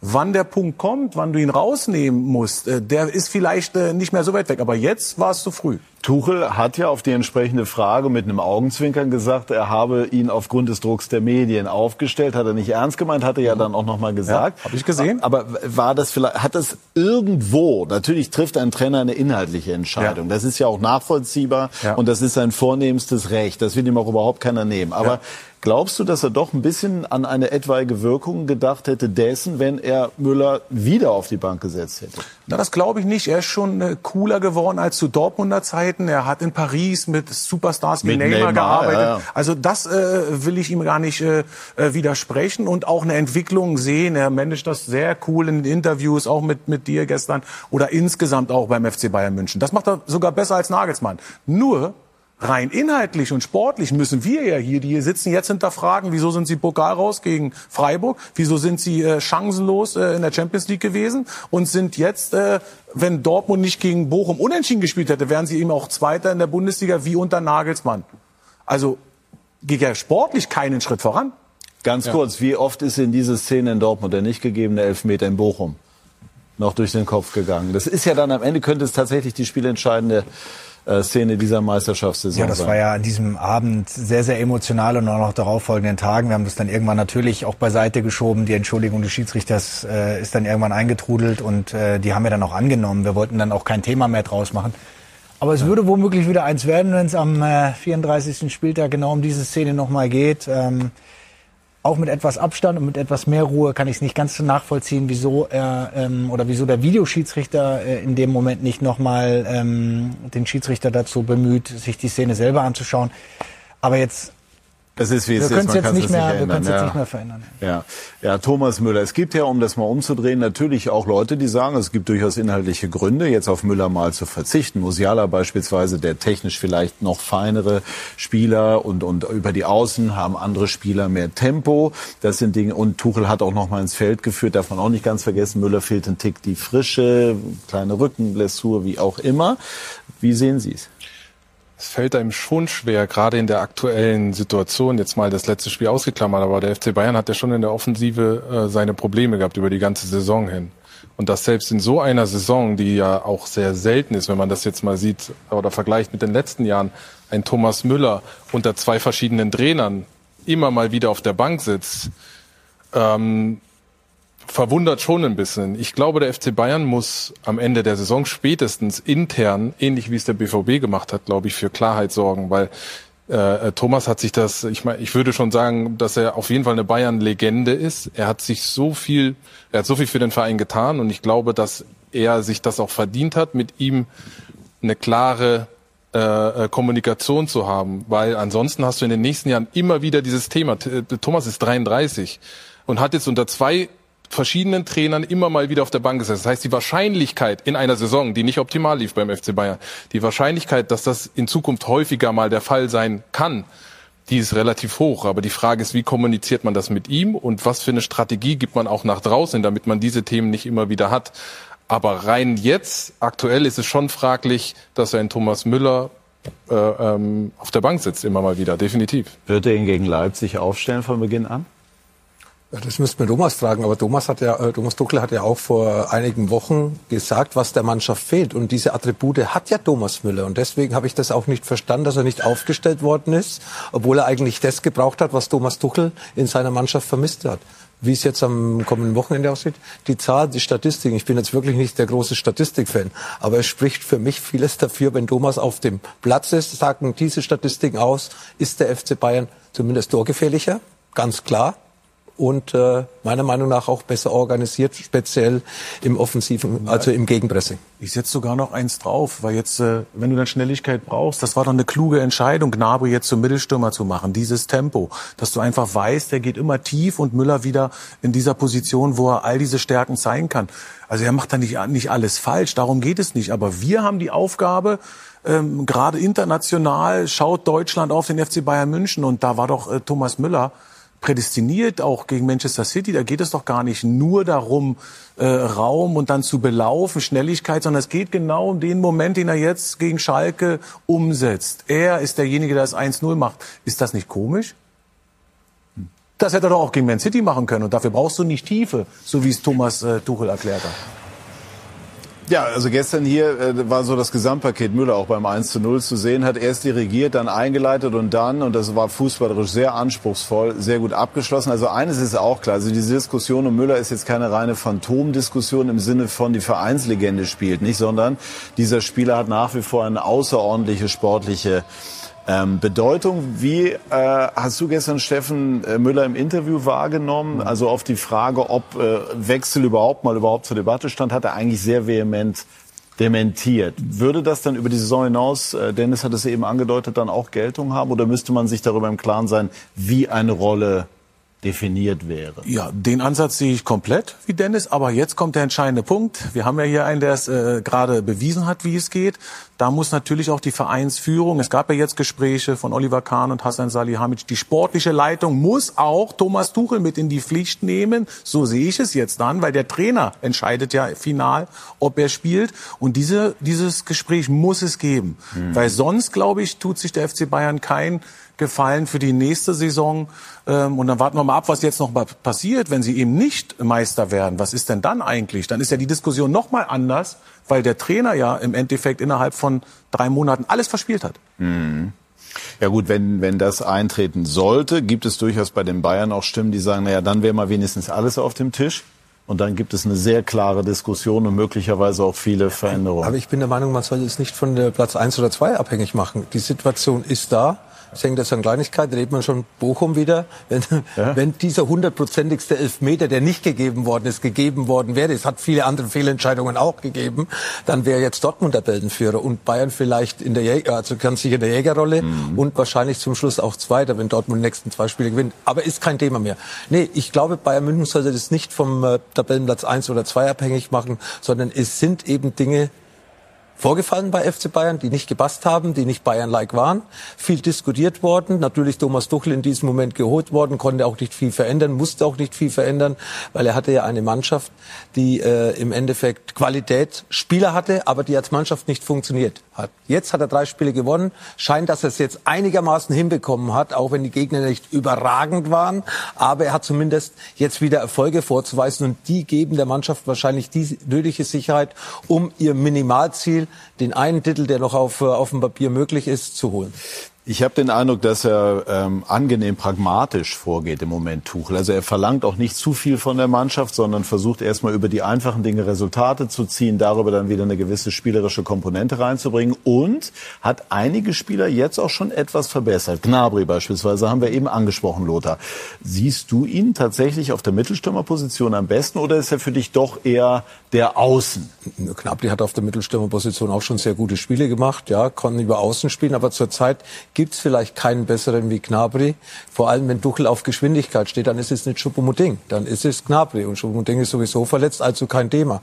Ich glaube, diese Kombination von Gnabry-Müller, die passt wunderbar. Koman, Sané, und Musiala drei Optionen für die anderen beiden Positionen. Also da steht schon Weltklasse nicht nur auf dem Platz, sondern sitzt auch Weltklasse auf der Bank. Musiala ist ein Spieler, den du sehr magst. Dein Sohn ist Fan von ihm. Mhm. Er hat sich nach der Weltmeisterschaft, hat man den Eindruck gehabt, schon ein bisschen schwer getan. Ja. Ist das jetzt überwunden? Oder ist er dabei, das zu er, überwinden? Er hat natürlich eine überragende Vorrunde gespielt. Also da war er der Spieler der Vorrunde für mich in Deutschland bei der Weltmeisterschaft, auch einer der wenigen Lichtblicke. Äh, und äh, dann hat eben auch ein 90-Jähriger das Recht, mal ein bisschen, ja, ein bisschen mal in ein Loch zu fallen. Aber er ist genauso professionell wie Bellingham. Ja, er hat die gleiche Mentalität, er will sich verbessern, er ist nie zufrieden, er ist anders, vielleicht ehrgeizig, nicht äh, nach außen so sichtbar, aber er weiß, was er will, klar denkend, will sich immer verbessern und äh, ist wieder auf einem guten Weg dahin zu kommen, wie er gestern den Bass auf Gnabry gespielt hat. Das ist eine Augenweite, das ist Weltklasse und das äh, haben wir bei bei Musiala verlangen wir das mittlerweile in jedem Spiel über 90 Minuten. Dass ein junger Spieler mal so, so einen kleinen Ausrutscher drin hat, ist doch völlig normal. Aber ich bin überzeugt, dass Musiala nicht nur Bayern helfen mit der Nationalmannschaft, sondern dass er international im Endeffekt wie Jude Bellingham eine Riesenkarriere vor sich hat. Er hat gestern, äh, glaube ich, gezeigt, äh, dass er den nächsten Schritt jetzt wieder geht. Also das war im Ballbesitz super, auch wichtig für Thomas Tuchel, dass er einen Achter hat, Goretzka immer wieder Probleme, Verletzungen, dass er dort eben auch jemand hat, der da spielen kann. Und was gestern eigentlich ganz entscheidend war, niemand hat es erwähnt, Kraus hat ja Kimmich in Manndeckung genommen und somit war ihm auch ein bisschen Platz für die anderen Spieler. Müller hat sich fallen lassen, dann kam Musiala ins Spiel. Also das war äh, gestern äh, aus meiner Sicht äh, eine schwierige Situation, Kompaktheit zu erreichen für Schalke. Und das wird jetzt gegen Leipzig, glaube ich, und auch am letzten Spieltag gegen Köln etwas anders laufen. Das, alle freuen sich jetzt aus Münchner Sicht, dieses 6-0 gestern gestern, aber äh, das war aus meiner Sicht eine, äh, eine sehr ordentliche Leistung, aber gegen einen Abstiegskandidaten. Hat Tuchel aber auch eingeordnet, ja. nachher auf der Pressekonferenz hat gesagt, kein Anlass zur Euphorie. Wie nehmen Sie Thomas Tuchel, den Sie selber aus der Dortmunder Zeit kennen, jetzt wahr? Ist er gereift?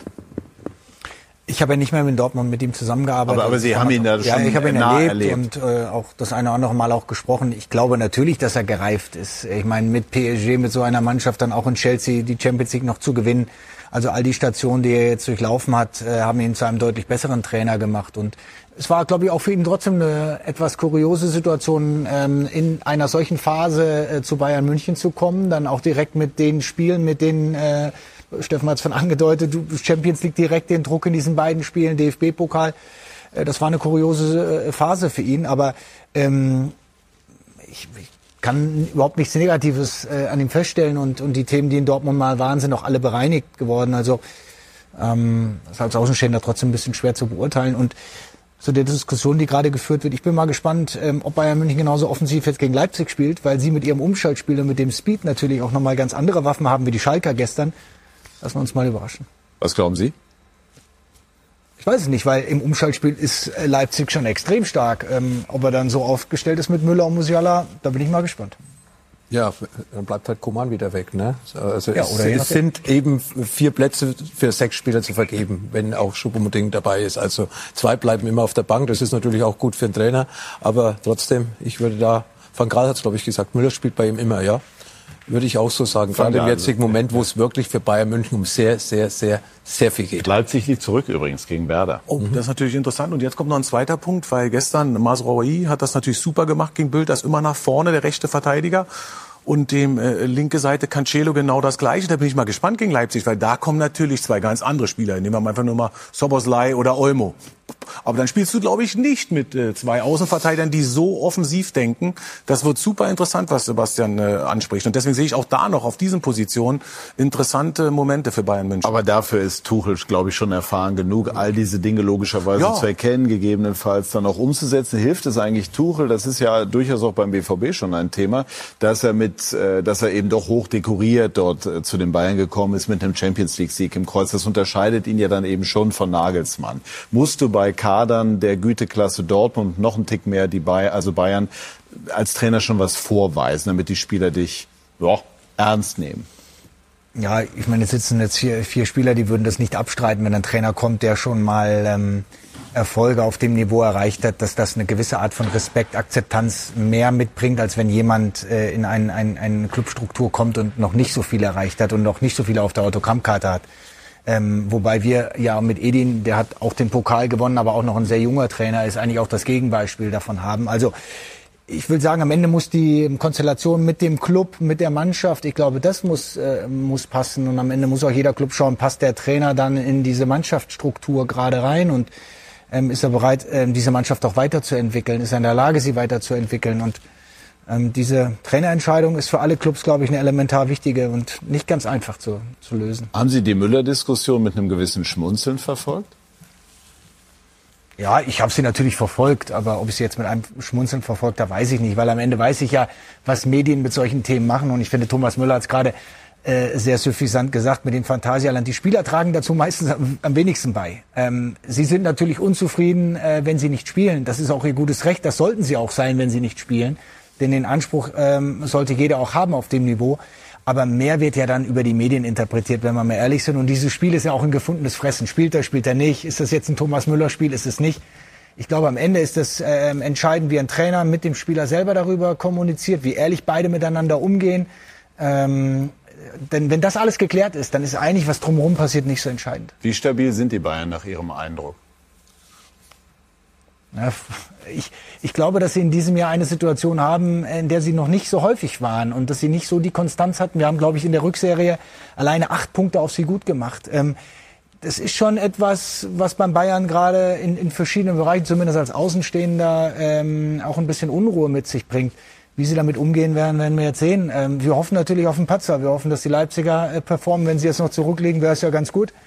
Äh, dann müssen sie nächste Woche in München nochmal noch mal anders liefern. Ähm, aber nochmal, wir müssen uns auf uns konzentrieren und wir wollen äh, alles Mögliche tun, dass wir den Druck hochhalten. Also ich finde das äh, wirklich äh, sehr, sehr angenehm, Sebastian, weil ich oft äh, dann auch Leute sehe, die in diesen wichtigen Positionen nicht Klartext reden. Und das ist aber möglich, auch in einer schwierigen Medienlandschaft. Genau, was du gerade ansprichst. Das kenne ich aus, kennen wir doch alle aus eigener Erfahrung. Dann schaust du auf Seite drei und dann äh, liest du, wie schlecht du warst oder, oder, oder dieses Thema Wechsel oder Arbeitsverweigerer bei mir oder so. Das, das nimmt dich ja mit. Die Medien sind wichtig. Aber es ist eben nicht immer alles eins zu eins auch so dann auf die Mannschaft zu übertragen. Es ist aber einfach klar und deutlich aber auch rauszusehen, dass es einen Einfluss hat. Wie Thomas Müller gestern auch dann sehr forsch und klar bei dir geantwortet hat. Äh, dass äh, der Einfluss ist enorm. Ist aber nicht immer alles auch eins zu eins zu übertragen. Wie äh, schätzt du jetzt die Bayern ein? Also vor dem Spiel, das habe ich gestern mitbekommen, hatte man schon den Eindruck, sie, sie haben noch nicht dieses Zutrauen zu sich, was sie sonst auszeichnet. Auf dem Platz war natürlich dann äh, die Leistung schon Bayern-like, auch wenn Schalke äh, gestern nicht top abgeliefert hat. Reicht ein, ein Sieg wie gestern, um jetzt mit breiter Brust und mit dem absoluten Bayern-Selbstverständnis in die Partie gegen Leipzig zu gehen? Man hat schon das Gefühl, dass sie dieses Jahr ein bisschen mehr über das nachdenken, was passiert, als sonst. Ja, aber auf der anderen Seite ist es auch so, dass der FC Bayern immer gewohnt ist, in ein Spiel zu gehen und jedes Spiel gewinnen zu müssen. Deshalb ist es auch, ist dann doch nicht so viel Neues äh, für die mhm. Spieler. Ich glaube, ganz wichtig wird sein, wie man in das Spiel kommt selbst gegen Leipzig. Was passiert die erste Halbzeit, was passiert, oder die erste halbe Stunde. Das wird ganz viel in der Psychologie der Spieler machen, denke ich. Kommst du gut ins Spiel, dann kann das, dann kann das Rückenwind geben, aber kriegst du da Feuer, dann, dann wird ganz viel ähm, Nachdenken passieren in den Köpfen und dann kann es auch schwierig werden. Aber ich glaube, jeder Spieler, der beim FC Bayern spielt, der spielt da nicht umsonst. Der hat auch eine gewisse Historie und äh, die Historie sagt, dass er auch äh, gut mit Druck umgehen können muss, sonst wird er gar nicht da äh, landen. Und deshalb äh, sind sie sich alle bewusst, dass wenn sie beide Spiele gewinnen, dann sind sie Meister. Und ähm, ich, ich glaube, dass, dass sie damit auch gut umgehen können. Schalke. Und damit kommen wir so langsam Richtung Abstiegskampf. Ein Wort dazu ist gestern durchaus mit einer gewissen Hoffnung in diese Partie gegangen und ist dann letztlich mit 0 zu 6 äh, ja im Grunde deklassiert worden. Warum war Schalke zu keinem Zeitpunkt gestern in der Lage, den Bayern Paroli zu bieten? Grundsätzlich glaube ich, wenn man einfach noch etwas zu offensiv gedacht hat. Ich habe ja gerade das Beispiel genommen mit Kraus gegen Kimmich.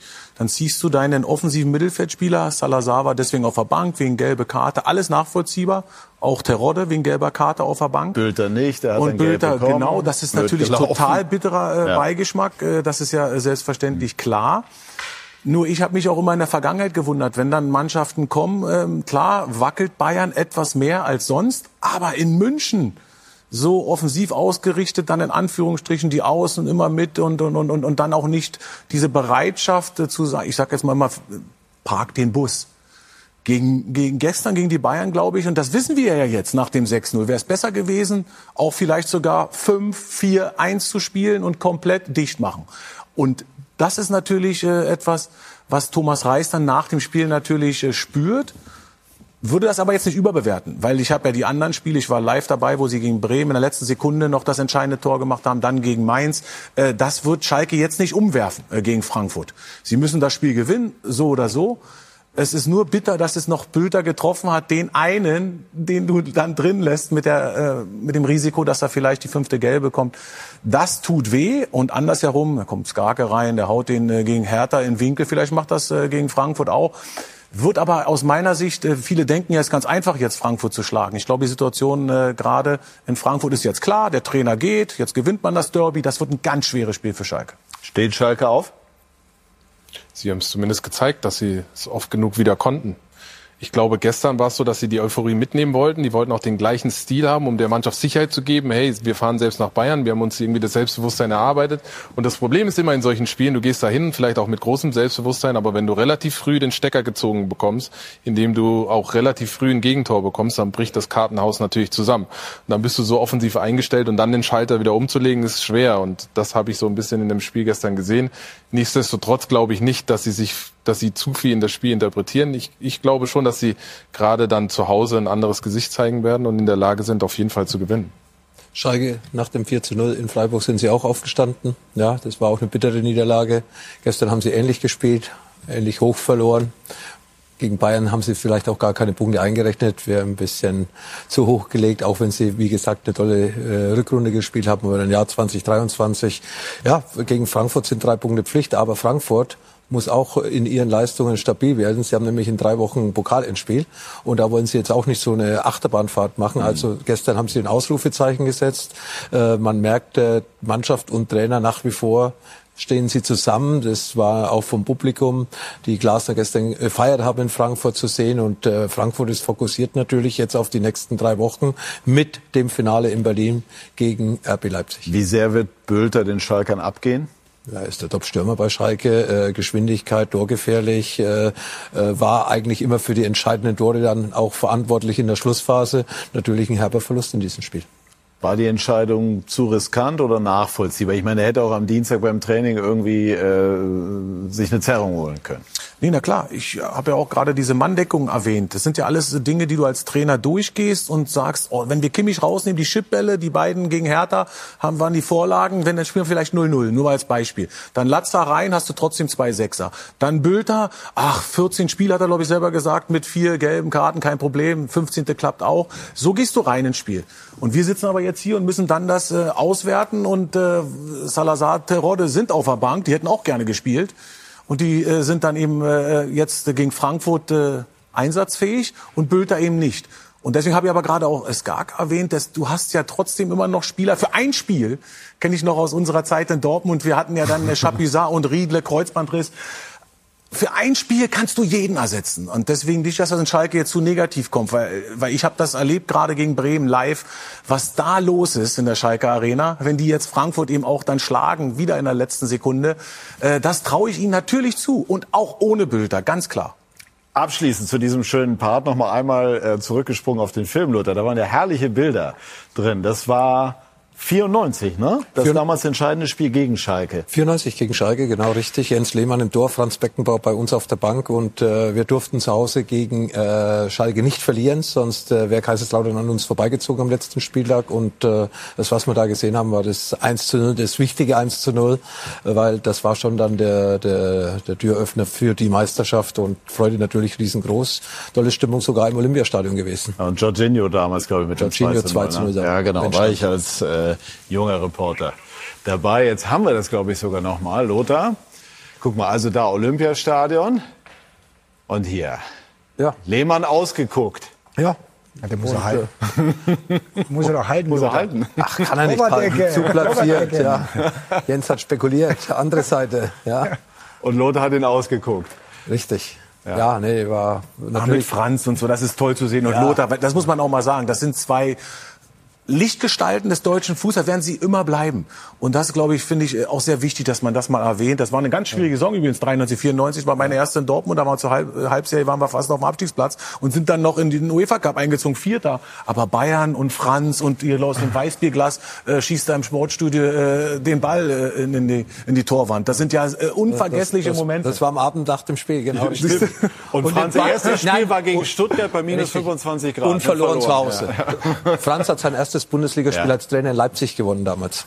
3 zu 1. VfB. VfB Leipzig. Leipzig ja. ja. Stell dir das mal vor. Also das ist dann ein schöner äh, Rückblick auf äh, vergangene Zeiten, die aber auch natürlich die glorreiche Tradition mhm. in dem Fall der Bayern dann auch ja. begründet haben. War der wievielte Meistertitel? Weiß ich jetzt auch nicht mehr. Ne?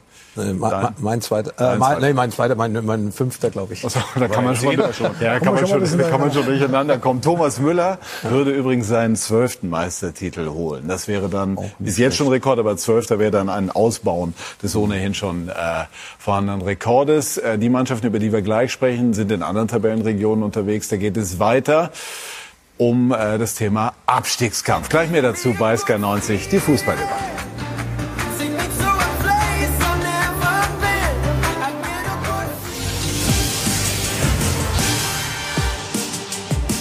Wir sind zurück bei SK90, die Fußballdebatte und sprechen über etwas, was Lothar Matthäus als Spieler nie erlebt hat. Abstiegskampf. Was? Nein, Lothar immer oben dabei, hast du recht. Sebastian, du hast auch eigentlich nie, ne? Auch nicht in der Latex-Saison warst du noch nicht in Dortmund. Nee, damals, ich, ne? ich habe Abstiegskampf auch noch nicht erlebt. Als Sammer und Latex damals den BVB gerettet haben. Denn es sind nur wir beide, die das erlebt genau, haben. Ihr habt das, das erlebt. Das, das, tut richtig weh. Ja, und, oh. und das ist hart, das ist schwer, ja. das ist für alle, das hört man immer wieder und das weiß man auch, wenn man das verfolgt, äh, ist das wirklich sehr, sehr schwierig. Auch für den VfB Stuttgart, der heute Nachmittag Toni Tomic gegen Bayer Leverkusen um ganz, ganz wichtige Punkte gespielt hat. Es war eine Punkteteilung, die den Nachgeschmack hatte, dass mehr drin gewesen wäre für den VfB, vor allem nach dem Elfmeter von Palacios an Endo in der 57. Minute. Gekonnt von Girassi, verwandelt per Panenka zur Führung für die Schwaben. Allerdings gab es auf der anderen Seite nach Betrachtung der Bilder Bredlo gegen Tapsoba auch einen Elfmeter für Leverkusen. Es trat an. Palacios gegen Bredlo. 1-1 in der 70. Minute. Und eine Minute nach diesem Elfmeter auf der anderen Seite hatte dann der VfB Stuttgart die große Möglichkeit, dieses Spiel für sich zu entscheiden, nämlich durch Wagnermann. Ein Hochkaräter, ein Ding aus der Kategorie, den er machen muss. Und so bleibt am Ende nur ein Punkt im Abstiegskampf für den VfB. Ist klar, dass der Druck jetzt äh, größer ist. Und trotzdem glaube ich, dass wir Wir haben es jetzt per se nicht in der eigenen Hand, aber ich glaube, wenn wir eine gewisse Anzahl von Punkten holen, äh, was ich uns zutraue, dann, dann werden wir es packen. Und äh, die Überzeugung habe ich und die werde ich auch vorleben. VfB Stuttgart ist auf einem direkten Abstiegsplatz, ein Punkt Rückstand auf die Relegation. Dennis, Sie haben selber beim VfB gespielt. Ist jetzt dieser Kopfball von Wanjoman möglicherweise die entscheidende, im negativen Sinn entscheidende Szene des VfB in dieser Saison? Naja, so weit würde ich nicht gehen. Es gab schon auch noch mehrere Aktionen. Auch die Elfmetersituation war ein bisschen unglücklich. Ähm, aber der Druck, das hat ja auch Hönes gerade gesagt, der Druck wird immer größer und das ist keine schöne Situation bis zum Ende. Bist du selber bist du nicht so runtergegangen mit dem VfB? Ich bin, ja, danke, dass ja. du es nochmal erwähnt hast. Aber, das habe ich eigentlich schon verdrängt. ähm, ja, es ist natürlich nicht schön. Vor allen Dingen, wenn es dann am Ende, das wäre ja für den VfB fast auch schon ein Teilerfolg in die Relegation geht. Die Relegation ist wirklich äh, kein schönes Erlebnis, muss man ehrlicherweise sagen, weil der Druck da extrem groß ist. Da hängen so viele Dinge dran.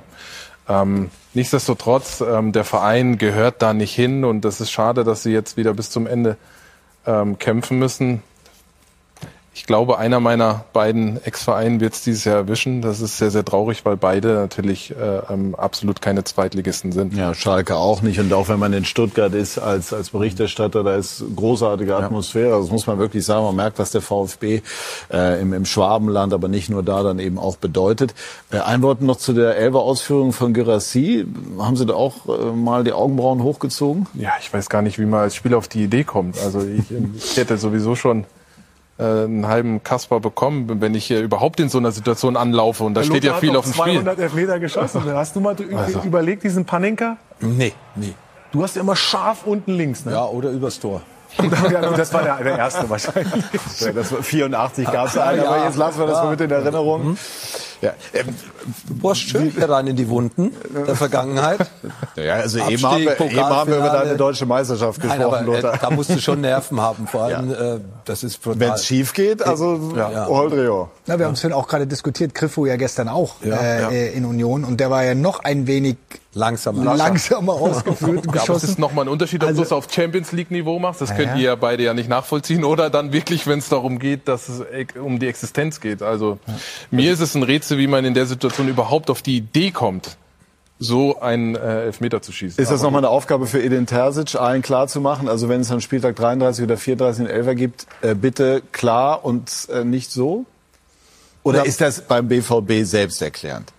Also ich glaube, von unseren Jungs würde jetzt keiner so einen Elfmeter schießen ähm, in den nächsten beiden Spielen. Äh, wir hatten jetzt leider mit Karim Adeyemi, der einen äh, verschossen hat, hat Bellingham am Wochenende getroffen, äh, war auch nicht überragend geschossen.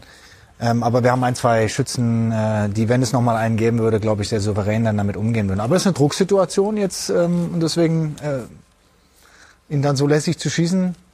Aber er hat ja getroffen, ne? Im ja, Fußball gilt das, das ewige Prinzip. Ne? Wer, wer, möglich, ja. ja, und, und, und wer dann sozusagen gewinnt, hat recht. Also in diesem Fall war der Elfmeter dann eben versenkt. Dennoch hat der VfB 1-1 äh, gespielt. Nur Lothar oder kann dieser Punkt möglicherweise sehr wertvoll sein? Kann. Das kommt natürlich jetzt auf die nächsten Ergebnisse an. Aber trotzdem haben sie meiner Meinung nach zwei Punkte dann liegen lassen. Führen 1 zu 0. Auch ein Elfmeter, der nicht unbedingt nötig war. Aber den Elfmeter, den sie dann gegen sich bekommen haben, der war ja noch viel unnötiger, weil das war Torhüter gegen Feldspieler. Der Stuttgarter Feldspieler klärt den Ball mit dem Kopf und der Torhüter äh, ja, äh, haut den Leverkusen im Strafraum um. Und äh, ja, war eine äh, Reaktion vom Stuttgarter Torhüter, die, die, die, wo er im Tor bleiben hätte müssen wo er gar nicht draußen Unnötig. Muss. Ja, übermotiviert würde ich fast schon sagen. Genau, also das war natürlich total unnötig, weil dann hättest du die drei Punkte, die du heute eigentlich auch brauchst. Also wir haben vorhin die Diskussion geführt, ich, ich sage jetzt mal, ich glaube, die zwei Punkte, die sie heute hätten bekommen können, die fehlen vielleicht am Ende, weil Leverkusen war in Rom, höchst belastet vier Spieler ähm, ähm, rausgenommen, auch von Alonso. Ich kenne die Reisestrapazen. Das ist echt hart, von Donnerstag auf Sonntag dann in der Bundesliga auswärts zu spielen. Sie sind ja erst äh, gestern gekommen, sind noch in Rom geblieben oder heute sogar erst, weil Sie einfach auch äh, diese Reisestrapazen ja runterfahren ne? äh, mhm. wollten. Ähm, wir haben aber das Spiel auch alle verfolgt. Also es war möglich, mit etwas mehr Risiko, glaube ich, für den VfB heute Leverkusen zu schlagen. Mhm. Warum bleibt denn der VfB gefühlt zu häufig unter seinen vermeintlichen Möglichkeiten? Ja, wenn wir die Gesamtkonstellation sehen, jetzt die Saison, Bruno Labbadia, dritte, vierte Trainer, äh, das ist ja schon, äh, glaube ich, äh, das Entscheidende. Wenn du da auf dieser Position keine Konstanz hinbekommst, dann ist es natürlich für jeden Trainer, der weiter und zum Ende der Saison kommt, schwierig, dort auch dieses äh, Gefühl reinzubekommen. Hat ja Sebastian Hoeneß hinbekommen, ist ja äh, gut gestartet und nur jetzt brauchst du am Ende, gerade weil es so eng ist, da unten Siege und das ist natürlich sehr, sehr schwer. Erst recht, wenn du dann eben äh, in so einem heißen Umfeld, ich glaube, Dennis weiß da genau Bescheid, alter Traditionsverein, jeder redet mit, Misslintat, äh, Sportdirektor ist gerade weg, Werle holt jetzt äh, Kedira und Lahm dazu. Also da ist ja eine Bewegung im Club, da kriegst du keine Ruhe rein. Und da ist, glaube ich, sogar der Trainer in einer sehr schwierigen Situation. Es ging erst mal rein sportlich heute, hätte ich gedacht. Er kann äh, Hoeneß vielleicht etwas offensiver agieren. Mhm. Die Möglichkeiten waren da. Es gab nur anderthalb Chancen für Asmun im ganzen Spiel und einen unnötigen Elfmeter äh, der selber produziert wurde. Hertha BSC, der ja, muss man schon sagen, Verlierer dieses Spieltages. Äh, hat Hertha noch eine Möglichkeit, da irgendwas zu retten oder ist es vorbei? Rechnerisch ist es noch möglich, aber ich glaube, dass das dieses Jahr nicht möglich ist. Und wenn man ehrlich ist, haben sie ja auch die letzten Jahre äh, mm. so ein bisschen fast schon darum gebettelt. Es sind äh, Jahr für Jahr sind zu viele Themen rund um den Verein. Ich habe äh, ja auch äh, in Berlin gelebt und das Ganze so ein bisschen mitbekommen. Es ist zu viel Unruhe, erinnert so ein bisschen fast schon an die, an die HSV-Geschichte mhm. damals, sind zu viele Randnotizen, ähm, zu viele Dinge schiefgegangen und deshalb glaube ich, dass es, dass es Hertha dieses Jahr erwischen wird. Und der VfL Bochum fährt nach Berlin am kommenden Sonnabend, hat jetzt gewonnen gegen Augsburg, lebt. Also für viele waren ja die Bochumer fast äh, Absteiger Nummer eins, der kleinere Revierrivale im Vergleich zu Schalke. Schafft der VfL die Relegation, vielleicht sogar den direkten Klassenerhalt? Ah, ich glaube, die drei Punkte waren extrem wichtig. Vor allem, weil sie die Augsburger auch nochmal in eine Situation bringen, wo sie auch noch nicht gerettet sind. Also es zeigt, ja. ähm, dass dieser also dass insgesamt die Liga, von der du vorhin gesprochen hast, super spannend ist. Ich meine, wir haben den Kampf um die Meisterschaft, die Champions League Plätze, ich glaube Leipzig, wie ist es jetzt ausgegangen, weiß ich nicht, eins zu eins oder, ja. äh, aber zeigt, ja. äh, dass Union, Freiburg äh, und Leipzig auch noch um die Champions League kämpfen. Wir haben den Abstiegskampf. Das ist Wahnsinn. Ich finde, am letzten Spieltag wird sich noch einiges tun. Mhm. Ähm, wir als NRW-Club haben vieles dazu beigesteuert. Wir haben den Schalkern einen Punkt äh, gegeben, wir haben den Bochumern einen Punkt gegeben. Äh, also wir haben alles dazu beigetragen, dass beide in der Liga bleiben. Stuttgart. Aber äh, Stuttgart äh, gegen zehn Mann auch noch einen Punkt gegeben. Aber Augsburg habt auch Punkte gegeben, oder? Oh, nee, habt, nee. Spieler ja jetzt. Jetzt, jetzt da ja. gibt's keine Punkte mehr. Mainz. Mainz gibt's keine, Mainz gibt's keine Mainz, Punkte Mainz, Mainz war's, ne? Mainz, oder? Nee, Mainz auch. Habt ihr auch gewonnen? Nee, haben wir auch gewonnen. Wie alles gewonnen habt. ja, ja, Schluss, ja. Wenn man Meister aber, werden will, muss man schon. Aber ich will nur sagen, ich finde es super einfahren, interessant und es kommt ja. natürlich auch das, äh, das Nervengerüst dazu. Das ist bei den Mannschaften jetzt auch ein großes Thema. Äh, wie gehen die Jungs mit dem, mit dem Druck auch um, der jetzt da ist? Da hängt eine Menge dran. Erfahrung spielt eine Rolle. Und auch, glaube ich, dass Mannschaften wie Bochum eigentlich davon ausgehen, dass sie natürlich am Ende eigentlich äh, in so eine Situation kommen werden. Äh, das ist, glaube ich, anders wie der VfB Stuttgart. Denn ich glaube, die haben grundsätzlich, als sie in die Saison gestartet sind, nicht davon ausgegangen, dass sie um den Abstieg spielen. Gut, also kommenden Sonntag der BVB hier während dieser Sendung in Augsburg, möglicherweise mit der Möglichkeit, wenn die Bayern patzen sollten, daran vorbeizuziehen. Wir wissen es nicht. Wir wissen aber, dass es spannend werden wird und äh, wir vermuten, ohne es zu wissen, dass es spannend war. Bei Britta und Manuel, Werder gegen Leipzig oder Leipzig gegen Werder, so um was. Ihr habt das Ergebnis ja schon verraten, also 1-1. Ist dabei ähm, geblieben, das wusste ich jetzt wirklich nicht. Ist dabei geblieben, allerdings gab es eine lange Nachspielzeit, also ich glaube sieben Minuten ne, waren es mhm. dann am Ende. Und äh, schöne Tore, aber... 2-1. 2-1. 2-1. Gerade Nein. eben gefallen. Oh, jetzt habe ich doch noch einen. Ja, Wahnsinn. Aber für wen? Für, für Leipzig. Für Leipzig. Leipzig. Für Leipzig. Leipzig. Okay, ja, ja irre. Hm. Dann wissen wir auch noch nicht, wie dieses 2-1 zustande gekommen ist. Gucken es uns natürlich gleich äh, in den Highlights an. Aber es gab auch mal wieder eine Szene vom VAR. Also wir saßen da wirklich und haben gesagt, es kann nicht wahr sein, es kann nicht wahr sein. Tor von Kunku, was sie aber dann zurückgenommen haben wegen, ich sag mal so. Wenn überhaupt. Wenn überhaupt. Mhm. Hm, also ja, Gucken wir uns gleich an, werden wir gleich äh, drüber sprechen. Puh, also das äh, klingt danach, als ob man das unbedingt gucken sollte. Also gleich äh, dann die, die Highlights und Leipzig würde dann mit einem Sieg im Kreuz zu den Bayern fallen. Das kann man so oder so interpretieren. Ich bedanke mich ganz herzlich bei der Runde, bedanke mich bei Ihnen, liebe Zuschauerinnen und Zuschauer, für Ihr Interesse an Sky 90 und verweise natürlich am Muttertag auf die XXL Highlights. Viel Spaß dabei, schönen Abend noch, tschüss und auf Wiedersehen.